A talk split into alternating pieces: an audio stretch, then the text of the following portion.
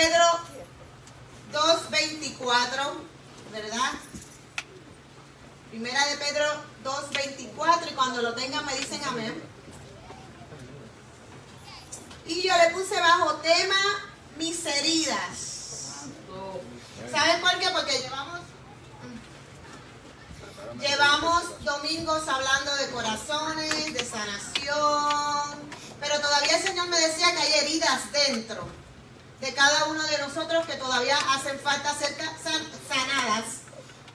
Y vamos a empezar con eso, porque yo creo que una persona que todavía esté un poco herida, oiga como dije, un poco, todavía entonces el Señor no puede hacer con esa persona lo que quiere hacer. Amén. Vamos a leer. Se lee la palabra en el nombre del Padre, del Hijo y del Espíritu Santo. Amén. El cual mismo llevó nuestros pecados en su cuerpo sobre el madero, para que nosotros, siendo muertos a los pecados, vivamos a la justicia, por la herida del cual habéis sido sanados. ¿Verdad, Padre? Gracias. Gracias, mi Dios. Gracias porque esta palabra no tornará atrás vacía en el nombre de Jesús. ¿Se pueden sentar? Vamos a dejarlo un poquito más. Lo veo, entonces lo puedo.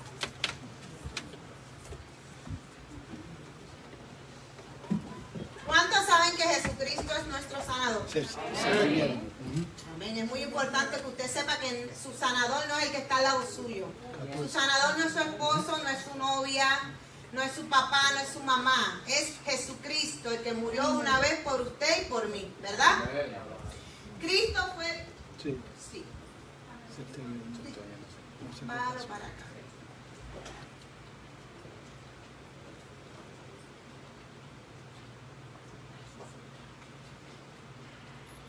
Gloria a Dios, ¿verdad? Cristo fue herido físicamente y experimentó el rechazo. Oigan bien, yo quiero que usted no se salga de lo que yo quiero llevarle hoy a usted.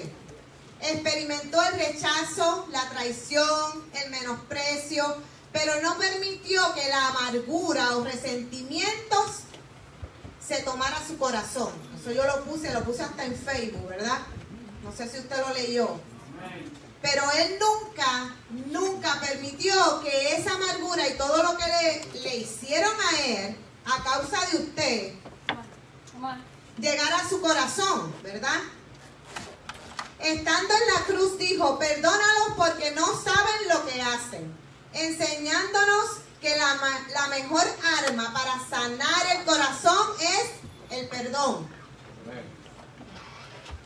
Así que usted tiene que hoy Mire, póngase la mano aquí, aquí, ahora.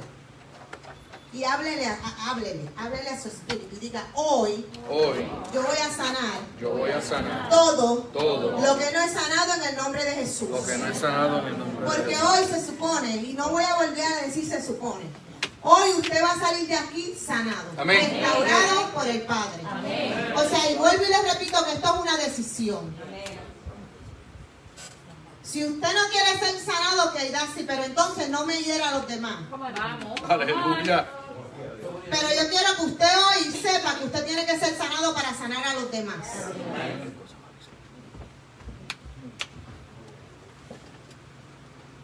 Cuando Cristo nos sana, las heridas se convierten en señales de victoria. Oigan esto. Cuando Él me sanó a mí, mis heridas se convirtieron en las señales de mi victoria. Amén. En Juan 20, 24, 29 Jesús ha experimentado el dolor de las heridas y aún la muerte, pero ha resucitado. Sus heridas son transformadas en señales de vida por el poder de la resurrección. Resucitar significa levantarse. Son señales de vida, de fe, de restauración de Dios señales donde Cristo dice es posible levantarse, yo lo hice, tú también puedes, puedes hacerlo. No hay nada difícil para Dios. Aquí lo difícil se lo hace usted. Debemos acercarnos a Él confiándote, confiándome con su ayuda vencedora. Yo me tengo que acercar a Él porque cuando yo me acerqué a Él es porque yo sabía que yo quería un cambio en mi vida, porque si yo seguía como estaba, odio, yo estaba muerta, me iba a ir a la tumba más rápido. Porque cuando no estamos en Cristo estamos muertos. Su presencia lo transforma todo. Permitamos, permitamos a Jesús tocar y transformar nuestro corazón o restaurar lo que ha sido dañado. Si usted se fija, nosotros hemos estado hablando estos días, ¿verdad? La, estábamos, el grupo, las hijas de la casa, que esta casa, y volví me lo repetían ellas, tú sabes. Se llama Iglesia Restauración Sin Límites. Eso indica que yo tengo que restaurar él primeramente y nosotros tenemos que restaurarla todas las veces que usted se caiga. Aunque yo no quiera. Oye eso. ¿Sabes por qué? Y te digo aunque yo no quiera, porque a veces yo te, hemos dado tanto y tanto consejo y tú no quieres porque no has tomado la decisión de ser restaurado, pero si aunque tú no quieres yo tengo que hacerlo por amor a él. Porque entonces Él me va a pedir cuenta, pero como una vez yo dije, pero entonces va a llegar el momento en que Él me va a decir a mí, ya no más. Deja que sea yo. Y si Él no quiere, entonces yo me la pero Él se las tiene que ver conmigo. O ella, ¿ves? Pero si 20 veces tú te caes, yo te tengo que arrastrar. Para que llegues a, donde Él quiere que tú llegues, para que tú seas restaurado, seas edificado y cambies tu mentalidad, cambies hasta tu forma de hablar, de caminar, porque lo viejo, lo que mira, antes de que tú entraras por esa puerta, se supone que ya eso, ya cuando tú salgas ahorita no seas igual. Tú ni camines igual ni hables igual. Pero mira que hay gente que sigue con lo mismo porque le gusta. Le gusta, le gusta, no le gustan los cambios. A mí me gustan los cambios. No me ven. Hay que transicionar, hay que seguir cambiando. En lo de Cristo, siempre la palabra de Jesús se va a quedar igual. Pero usted tiene que aprender a transicionar. Usted tiene que aprender de que con Él yo tengo que sacar todo lo que... Todo. Vive Dios. En Romanos 12.2 dice, no os conforméis a este siglo, sino transformaos por medio de la renovación de vuestro entendimiento, para que comprobéis cuál sea buena voluntad de Dios, agradable y perfecta. Yo no me puedo conformar a este siglo porque yo no pertenezco aquí. Cuando usted reconoce que usted es un hijo de Dios y que usted no pertenece aquí, Usted va a caminar de otra manera, pero si usted quiere seguir caminando como el mundo camina, camine como entonces siga con el mundo. Porque entonces, ah, y siempre he dicho, usted no puede estar aquí en dos aguas. Amén. O estás en Cristo o estás en el mundo, pero lo, el medio lo va a vomitar.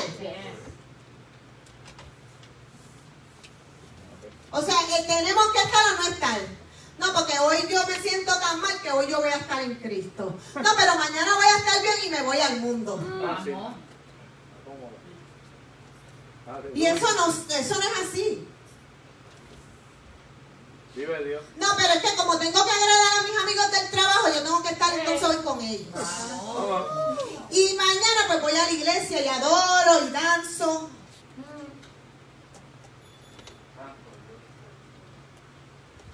Dios considera que cada uno de nosotros es responsable de las relaciones ante cualquier situación en la que nos vemos afectados. No le eche la culpa a nadie de su situación. Sí, Señor. Ya basta de eso. Su situación se la buscó usted y usted es la que tiene que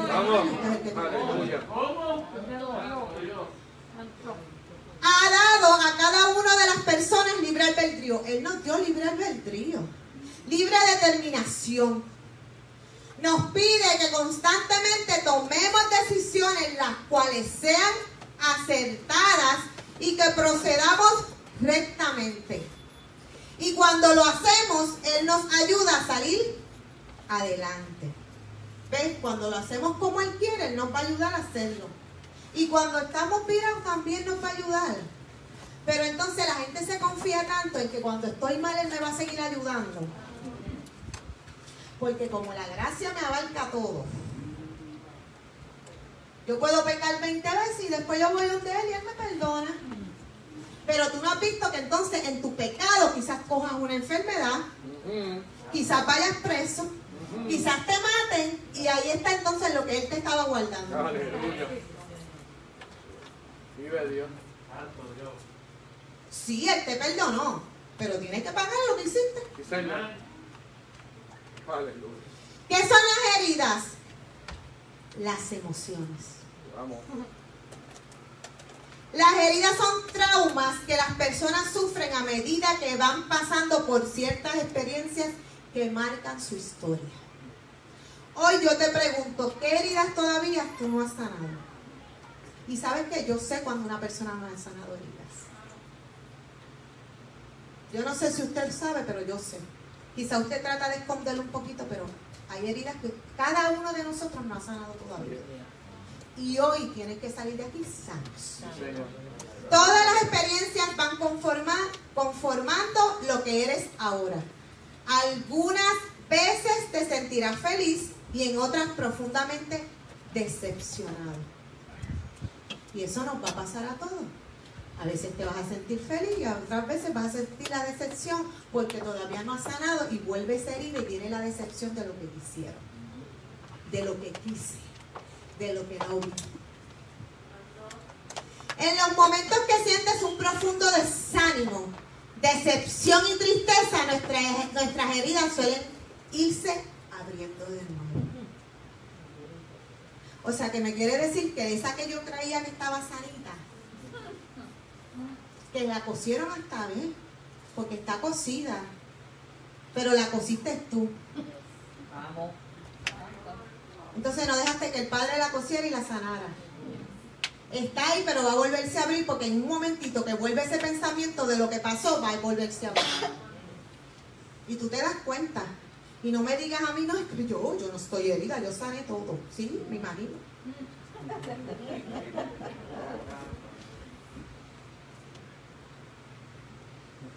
Las heridas del alma son causadas por un daño, bien sea por un dolor. ¿Cuántos hemos sufrido un daño aquí? ¿Cuántos hemos sufrido un dolor? Una traición, hasta una humillación.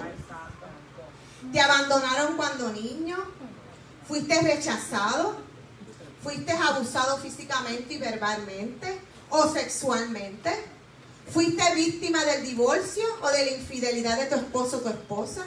Esas son heridas reales. Reales. Que pasan todo el tiempo. Cada dolor que sufrimos en nuestras vidas nos van haciendo heridas profundas en nuestra alma, los cuales el enemigo usa para traer a nosotros un sinfín de espíritus, oigan, inmundos que se apoderan de nuestras emociones. Ahí vienen las emociones, ahí viene esta herida. Y ahí el enemigo dice, ahora es que yo me voy a aprovechar. Cuando ves, ves, cuando estás recordando ve, que el esposo le fue infiel o la esposa le fue infiel, ahora es que yo me aprovecho de él, porque ahí viene el pecado. Ahora es que, yo me aprovecho para que entonces haga cosas que, que lo van a matar.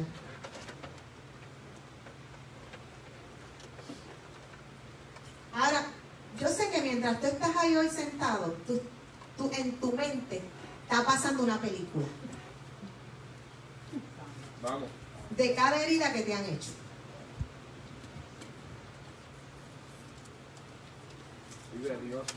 Porque por la mía pasó, yo soy la única que me pasa eso. No, la cuestión es que hacemos películas después de la, de- después que dije sané, vuelve la película.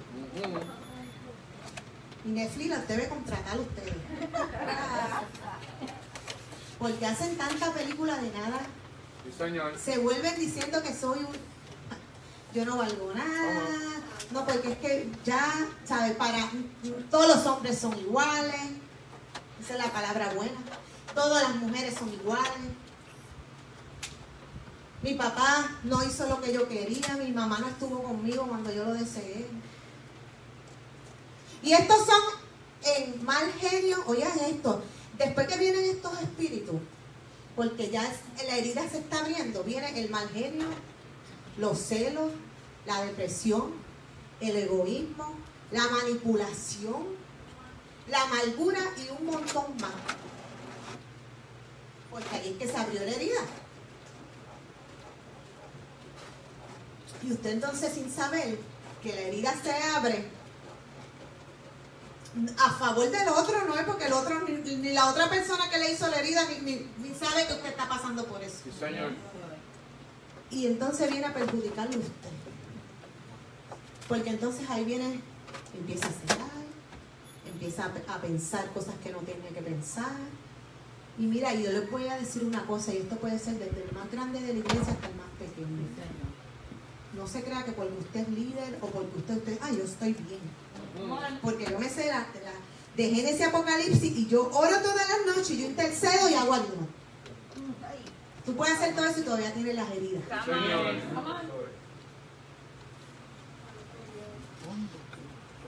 Todos los seres humanos poseen heridas en su alma. En el transcurrir de nuestras vidas, estas heridas suelen formarse por nuestras vivencias. Lo que diferencia es que algunos suelen obtener heridas más grandes que otros. Obvio, no todos sufrimos las mismas heridas, ¿verdad? Porque, porque no todos pasamos por las mismas situaciones. Quizás a lo mejor la herida tuya no es la misma que la mía. Por eso es que la circunstancia tuya, a lo mejor tu forma de sanar va a ser diferente a la mía. Por eso yo no te puedo decir cómo tú sanas. Yo te puedo decir un alguito. Mira, mis heridas sano así. Pero no porque sano así, la, la tuya va a sanar igual que la mía. Y ahora te voy a hablar de síntomas de que todavía no has sanado. Te voy a decir seis. Y esos fueron seis.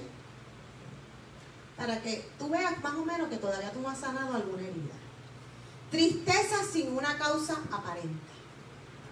Si estás triste cada vez, sin ninguna causa, porque te pusiste triste, es porque esa herida todavía está ahí porque la pensaste.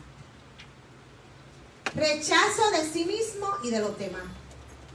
Eso es evidente. No, yo voy a rechazarlo, voy a, como, eh, como aquella habló de mí y me hizo lo que me hizo, a lo mejor esta me va a hacer lo mismo. ¿Ves? Baja autoestima. Empieza la baja autoestima, que tú no vales, que tú eres más fea, que tú eres más feo, que aquel es más lindo, que aquel sabe más que yo, que aquel danza mejor, que aquel adora mejor. Esa es la baja autoestima que tienes. Oye eso. Sentimientos obsesivos de culpa, empieza la culpa. No es que yo hice, no, porque a lo mejor eh, eh, esa me pasó porque yo hice esto. Porque esa es la culpa que viene el enemigo rapidito a traerte. Mire, mire esto, voy a poner un paréntesis aquí. Un paréntesis. Cuando un hombre o una mujer se divorcian, y siempre va a haber uno que sufre. Eso va a pasar. Uno sufre, el otro no. ¿Qué pasa? Tú empiezas la culpa de que él me dejó o ella me dejó por esto. Ah, porque es que yo no hice esto. Si yo lo hubiera hecho, si yo hubiera estado más flaquita, si yo hubiera. Empieza la, la culpa. A buscar un culpable cuando aquí los culpables son dos. Ninguno. ¿Ves? Y yo quiero que usted hoy se quite la culpa de una vez y por todas. Ay, que mi papá no me buscó porque a lo mejor, no, pues, como tenía más hijos, no me quería. O mi mamá no me, no me daba el amor porque como a ella no le daban amor, mire, usted tiene que tener cuidado también con esto.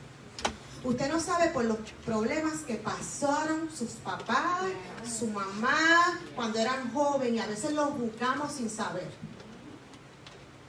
Ah, no, es que mi mamá, yo, porque la mala costumbre que tenemos es que queremos que las personas sean como nosotros queremos. Entonces queremos que mi mamá me trate igual que mi papá o mi papá me trate igual que mi mamá cuando los dos no son iguales jamás en la vida. O usted es igual que su esposo, igual que su... No. Digo, eso, eso pasa hasta con los hijos. Queremos que los, los tres hijos que tengo sean iguales. Como cuando no es así. Digo, otro paréntesis. Si usted los trata iguales ellos, pero si usted los trata diferentes, Vamos. entonces va a venir los celos, porque obvio, yo puedo decir que mis tres hijos yo los amo igual. No los trato igual porque tienen diferentes caracteres. Pero mi amor hacia ellos es el mismo. ¿Ves? ¿Y qué pasa? Hay cosas que a veces nosotros le aguantamos a uno que no le aguantamos al otro. Ay, no, porque esta no me daba problema. ¿Tú sabes qué? Pues esa que está pequeñita te va a dar más problema cuando sea grande que la misma que tienes ahora. Porque le diste más a esta y a que... Tenga mucho cuidado.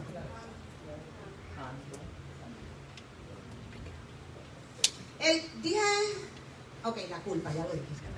Número 5, amargura, ira injustificada. Oiga esto, ira injustificada. Inconformismo ante todo, no es conforme con nada.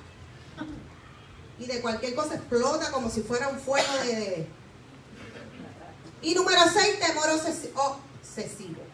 Ese temor de que no puedo hacer las cosas porque no lo sé hacer, porque no voy a llegar, porque si tuve un error una vez lo voy a seguir teniendo, porque no voy, no ya pasó, no lo voy a volver a insistir. Mire, con las cosas de Cristo siga luchando, porque si mayor, el que mayor el que está con usted. y si es su voluntad, todo va a fluir bien y Él te va a ayudar a que todo salga bien. Si no es su voluntad, entonces cae el problema. Porque entonces a veces no Dios dice, no, es que esa puerta no quiero que la abras. Y tú insistiendo en abrir la puerta y eh, con llave y tú, y tú la rompes y todo. Y Dios diciéndote, no, no lo hagas. Y como Él es tan bueno, pues mira, Él te la abre. Pues allá tú. A lo mejor cuando la abra te vas a caer hasta abajo. Y Él evitándote de que no pase eso. Cuando nos acercamos a Jesús, creemos que todo ha quedado resuelto. Es lo que pasa. Cuando lo acepto como mi único salvador, dije, ya estoy, ya, yo sané, yo soy resuelto, ya soy el macho más o la macha. Ya está todo ready.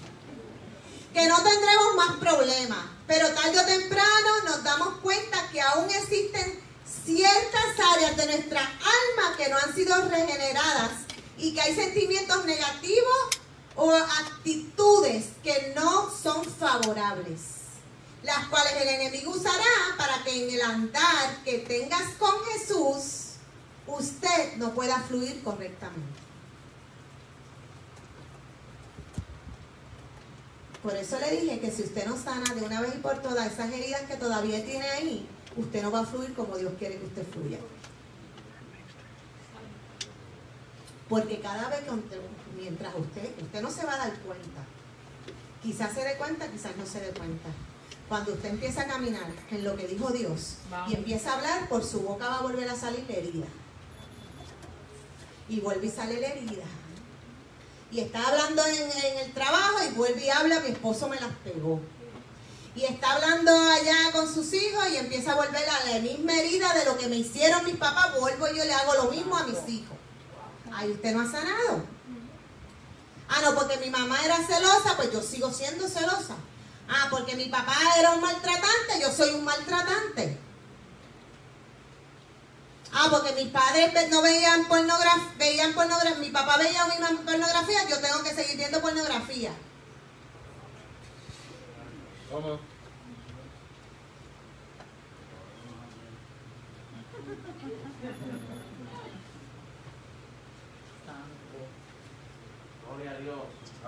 ¿Y ahora cómo yo voy a sanar? Pregúntate. Vamos, dilo. ¿Y ahora cómo yo voy a sanar? Tú tienes, primeramente tomando la decisión. Porque un adicto siempre va a ser un adicto. Pero cuando toma la decisión de dejar de ser, o sea, de inyectarse y usar lo que tiene que usar para dejar de ser adicto, la tomó. y lo dejó. Eso es amén.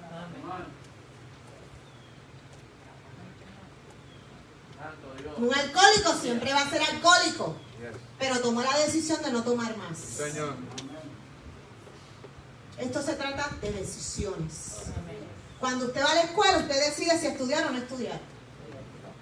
Usted decide si sacar buenas notas o colgarse. como me decía mi mamá, usted decide si, si ser un quedado de la calle o ser un, o estudiar y terminar mis estudios y llegar a donde yo quiero. Pero, yo te lo digo, pero si quieres ser un quedado, pues quédate siendo un quedado. En la calle hay gente que vive en la calle, de ambulantes. Yo puedo decir que hay ambulantes que tienen que estar en la calle porque no tienen cómo vivir, pero hay gente que está allá afuera que decidieron vivir así, así cogiendo un cheque. ¿Usted lo sabía? Que cogen seguro social, pero obvio, hay gente que no le da, pero hay gente que decidió decir vivir en la calle. Todo se trata de decisión. Usted decide si usted se levantaba esta mañana o se quedaba en la cama durmiendo. Usted decide como mujer y hombre si cocinar cuando llegue a su casa o no cocinar. ¿No es verdad? Usted decide si morirse de hambre o comer. Todo se trata de decisión. Pero yo sé que todos los que estamos aquí, hoy vinimos con la decisión de que tenemos que, necesitamos ser sanados. Amén. Y llevo dos o tres prédicas hablándole primero el, la- el- el corazón, el alma, es del alma, o sea, tenemos que ser sanados. Definitivamente usted tiene que ser, ser sanado para no seguir afectando al núcleo que tiene en su casa. Ya basta de seguir con la lloradera, de lo que la quejaera, de lo que me hicieron mis papás, de lo que hizo mi mamá, de lo que mis hijos no me quieren, de lo que en la escuela me hicieron, que el maestro es malo y usted no se ve. Aleluya. Que los pastores no me quieren, que los pastores no comprenden. Mire, y usted no se ve. Vamos. Aleluya. Aquí hay tres, aquí hay tres días de servicio. Miércoles el estudio, viernes, que son de los ministerios, y domingo. Y usted si viene uno se- y se queja. Vamos.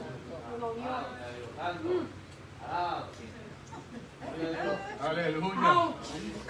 Antes, antes, yo me acuerdo cuando yo no le servía al Señor, yo criticaba a los de la iglesia, a- a- al cristiano, porque los cinco días estaban metidos en la iglesia. Y la iglesia llena, cantando los coritos, pero si iban al frente, adoraban. Y, nos, y si aquí la iglesia estaba llena. Y ahora el conformismo, Vamos. Ahora somos tan conformes, tan conformes. ¿Usted no ha visto el mundo cómo está? Tanto. ¿Usted no ha visto este, los de estos, ¿cómo que se llama? Los, los volcanes. ¿Usted no ha visto lo que está pasando? Que usted, usted no lee la Biblia, usted no dice que ahí está escrito todo lo que va a pasar. Y empiezan los tiempos de dolores. Yo no le estoy metiendo miedo. Yo no le meto miedo, pero usted tiene que saber que todo lo que está escrito ahí va a pasar. Todo. Pero yo lo que tengo que saber es que si yo estoy en Cristo, Vamos. primeramente nueva criatura soy. Las cosas viejas van a pasar. Y aquí todas hechas nuevas. Pero yo en Cristo, yo siempre le decía al Señor, Señor, cuando venga todo esto, Señor, que ya yo esté contigo, que yo ya esté contigo. Porque yo no quiero pasar por todas estas cosas. Y cada vez que yo veo esto, yo me quedo como que yo ni lo quiero ver. Son principios. Pero hasta que no venga, y él dice que hasta que no se le predica al último. Pero como usted y yo no sabemos quién es el último, usted no sabe. Ay. No, falta mucha gente. Sí, falta mucho, pero no sabemos. Solamente saber cuál, dónde es la última persona que se va a predicar. Y como entonces usted tiene que estar atento como las vírgenes. Señor. Ok, y ahora, ¿cómo yo voy a sanar? Vuelvo y me pregunto. Primero, per- permitiendo que Jesús y el Espíritu a ese cuadro. A ese cuadro donde usted está. ¿Verdad? Segundo, como siempre hemos dicho, voy a perdonar a los protagonistas de los eventos que me marcaron todos estos protagonistas, usted tiene que ya de una vez por todas, mire, no hable más de lo mismo. Tratando de, de hacer, buscar un culpable. El culpable es usted porque no ha sanado y sigue Vamos. igual. Alaba que bueno. Segundo, déjame ver, ay, yo dije primero. segundo. Ah, ese ya lo dije. Hoy, yo quiero que usted diga, en el nombre de Jesús, perdono a la persona que tiene que perdonar. Y hágalo usted entero si no quiere que nadie lo oiga. ¿Verdad? Para que después vaya. Dígalo. En, su mente. Señor, hoy yo perdono y diga el nombre. Y si son más de uno, dígalo. Para que de una vez y por todas usted quede sano en el nombre de Jesús. Y esa herida no vuelva a abrirse. Que cuando usted la vea, esté ahí, nada más está ahí. Y que cuando usted hable, porque no le digo que no vaya a hablar, ¿verdad? Usted la hable como con esa paz que da todo entendimiento que el Señor solamente, que el que te vea, digo, wow, de verdad que sanó. De verdad que me puede decir que sanó de esa herida. Porque usted habla con la convicción de que Dios y usted, Dios primeramente lo ayudó a sanar esa herida.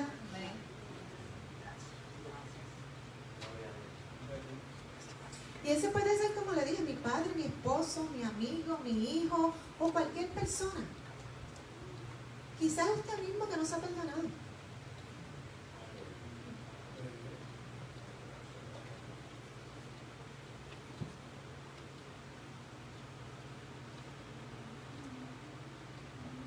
Perdónala porque en el medio del perdón seas sano porque si no somos sanados esas heridas volverán a abrirse. Cuando nos ponemos confiadamente en las manos de Dios, Él comienza su obra en nosotros de una manera progresiva para sanarnos. Progresiva.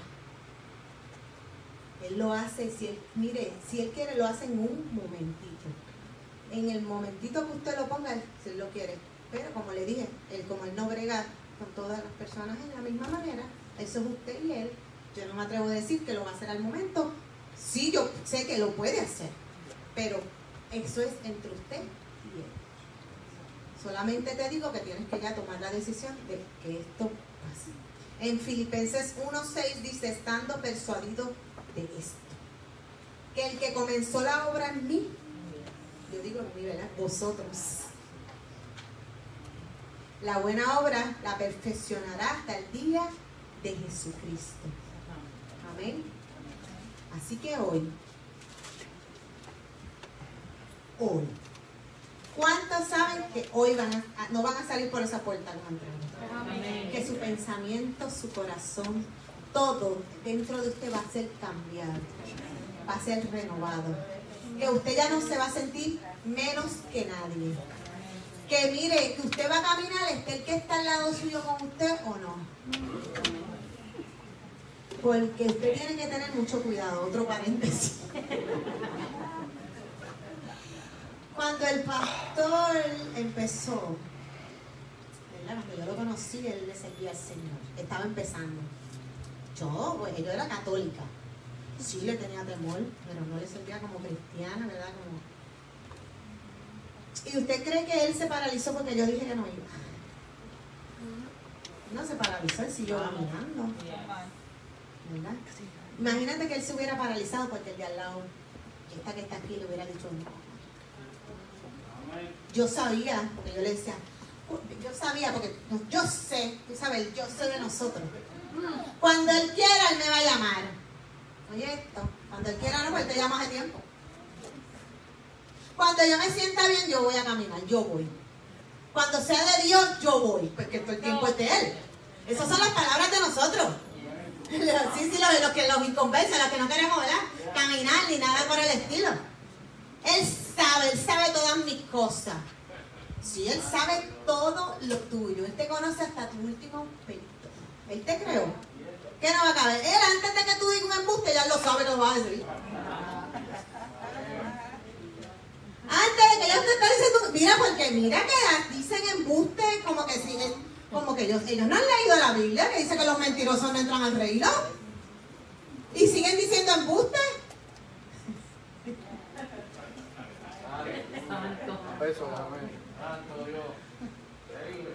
Pero yo, él siguió caminando. Y ahora mismo, como yo conozco al Señor, o sea, yo lo acepté y yo, ¿ves? ahora yo le puedo decir a Él, este, es tú no, yo voy a seguir caminando. Él se puede levantar una mañana y me dice, ¿ves? Los pastores no nos podemos quedar enfermos a menos que estemos bien enfermos, nosotros tenemos que venir aunque estemos enfermos, a menos que estemos, ¿verdad? De cama, que no podamos venir, que a veces le ha pasado a él, como me puede pasar a mí, pero gracias a Dios que tenemos, está él o estoy yo, uno de los dos tenemos que llegar. O tenemos los líderes. ¿verdad? Que pueden seguir corriendo. Amén. Pero que yo me paralice porque él no quiera caminar. O porque yo sé que Dios me ama. Mira, pero imagínate que yo te digo. Como Dios nos ama, nos quedamos en casa tranquilos porque no tenemos que ir a la iglesia. No tenemos que ir. Él nos ama. Él sabe tu llamado. Vamos. Él sabe tu don. Ay, yo tengo un don. Mire, yo, le- yo lo dije el domingo pasado. Que los brujos tienen dones.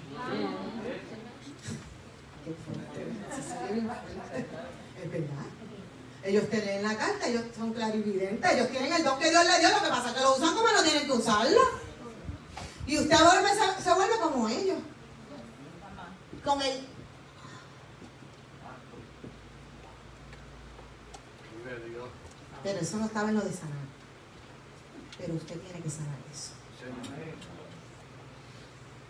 El ego, el yo, el yo sé, el yo sé más. Aquí nadie sabe más es Dios. El único que sabe es Cristo. El que murió en aquella cruz por usted y por mí. Y que sabe que yo puedo caer como pastora. Y que yo sé que si me caigo, Él me va a levantar. Y que yo no ando por ahí como pastora, con, volando con alitas.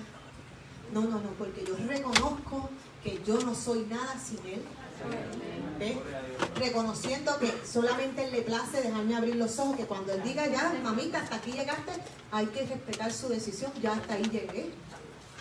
Que cuando Él me empuja y dice caminar, hay que seguir caminando. Que cuando yo tengo los brazos que no puedo levantarlos, Él me los levanta. Cuando a veces en la intimidad yo le oro cosas que Él los saca a la luz. ¿Ves? Eso es saber que Dios está ahí. No creerme, ay, que no, es que Dios me dijo, es que todo. Sí, sí, Dios te va a hablar. Pero ten cuidado si eres tú el Dios. Porque queremos escuchar tantas cosas que somos nosotros mismos.